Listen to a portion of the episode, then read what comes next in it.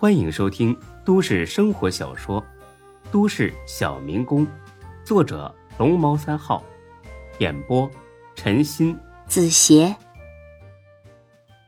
第四百一十七集。人多欺负人少算什么本事？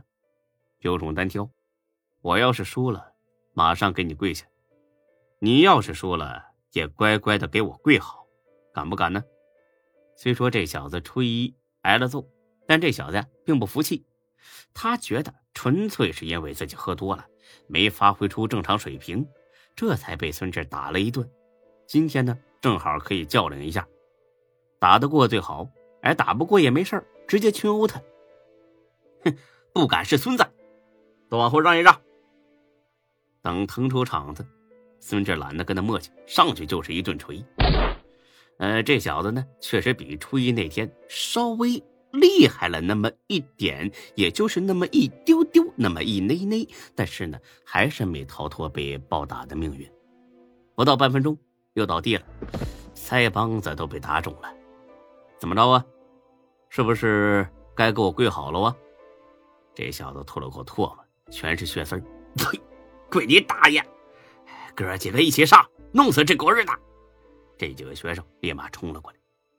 孙志抬起一脚，把冲在最前面那个踹了出去。落地的瞬间，俯下身子，一个重拳打到了第二个左肋上，而后起身一个回旋踢，又踹倒一个，又揪住一个人头发，膝盖顶了上去。整个过程不到六分钟，咔咔闪电五连鞭，这六个高中生全部哎呦哎呦的往后缩着，不敢上了。这帮学生总算意识到，眼前这人是个狠角色，马上滚，不然废了你们！有了这么一顿打，哎，过会儿再说这话那就管用了。他们六个看了看唐家俊，骑上车子撒丫子就跑。孙志点了根烟。看了眼唐家俊，有如是再看一滩狗屎。唐家俊呐，要不退学，要么转校，不然的话，我弄死你！这小子似乎又吓傻了，直愣愣的盯着孙志，一言不发，直到一个冰冷的铁疙瘩顶到了他脑袋上。这可是把枪啊，是真枪！小杂种。现在你知道我是做什么的了，照我说的做，不然的话，我杀了你全家。唐家俊呆若木鸡，一个劲儿的点头。滚！是是是，等等，回来。唐家俊二话不说，转过身来就跪下了。这求生欲啊，不是一般的强。大哥，别杀我，我真的不敢了。孙志当然不是要杀人，只是他突然意识到，这是在自己老家呀，他什么人脉也没有啊。要是这小子报了警，说自己有枪，那就完蛋了。就算现在把枪藏起来，也少不了被带回去问个话。万一出了点纰漏，那等着蹲八梨子吧。这个险冒不得，这次装的有点大了，他得再好好的忽悠忽悠这小子。操，瞧你这怂样！你怕什么呀？这就是个玩具枪，小时候没玩过，还长这么高个子。这小子愣愣的看了眼孙志手里的枪，哎，假假假的，啊，假的，二十一把，打水弹的，我朋友给他儿子买的，到我车上了。咋的？你要不要玩玩？这是个极好的理由。唐家俊也信了，他的脸上浮现出一丝愠怒。他妈的！你敢耍我，老子……话没说完，他又意识到自己又是在作死，因为即使没有枪，孙志一样能打得他满地找牙。大哥，我错了，我不是故意骂你的。行了行了，懒得跟你计较。今天我心情好，饶你一马。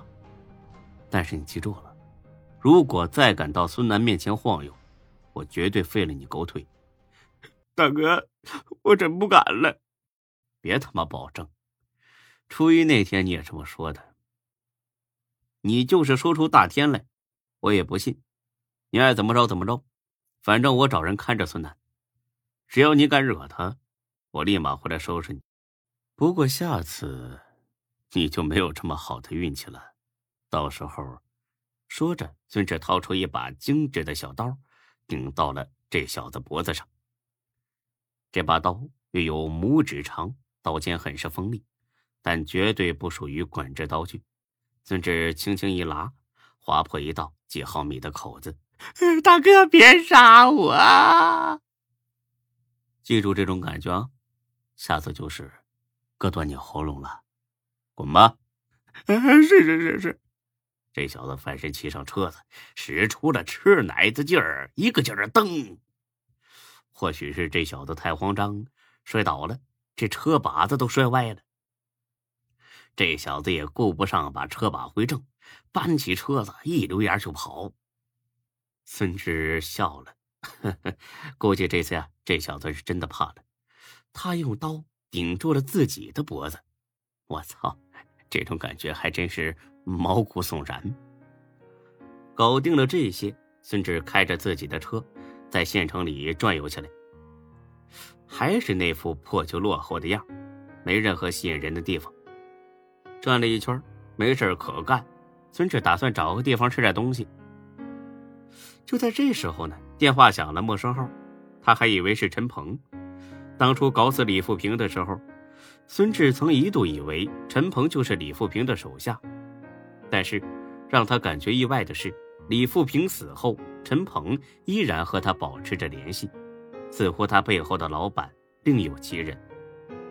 很快，电话再次打来，孙志吐了一口面条，还是不接。但是这人呢，真有点锲而不舍，立马又打了第三遍。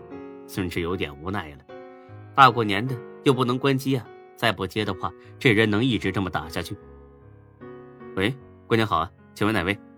那边呢，传出一阵娇骂。好什么好啊！我都打了几遍了，你才接，你是不是躲着我呢孙志懵了，这谁呀？你妈这么大脾气？哦，我刚才开车呢。你是？孙志刚想骂回去，去你大爷的！世界上女人多了去了，又不是只有你自己。老子知道你是谁呀？但是孙志立马觉得这声音呢，有点熟悉。得，想起来了，是在高速上堵车的时候遇到的那个姑娘。哦，是你啊！我想起来了，你怎么换号了？我两个手机号不行吗？啊，行行，当然行，别说两个，两百个都行。这还差不多。你在哪儿呢？我在老家呀。你在哪儿呢？我在这市。你什么时候回来？你不是说要来找我玩吗？过了十五啊。这么久。大小姐，当时我跟你说过了呀。就不能早点回来？我一个人在镇市太无聊了。这样吧，你赶紧回来陪我玩，我每天给你一千块当报酬，行吗孙志乐了，这姑娘啊，也真是个活总宗级别的。当初说了，哎，过了年回这事找他玩，那纯粹是为了安慰他，不让他一个人开车跑拉萨。这本是做好事啊，不留名啊，想当雷锋啊，没想到把自己搭进去了。啊，听起来蛮不错的，但是我不缺钱呢，所以抱歉了啊，我只能是十五之后再回去。好吧，那就先这样吧。啊，那行，你别到处乱跑。万一你爸妈回来再找不到你，喂喂，我操！我还没说完你就挂了。吃完面条，开车回家，一进院门就听屋里边啊叽叽喳喳，很是热闹。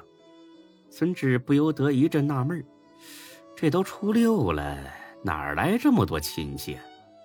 进屋一瞧，傻眼了，一大半是自己村的长辈，另一小半不认识，啊，男男女女差不多有十几个。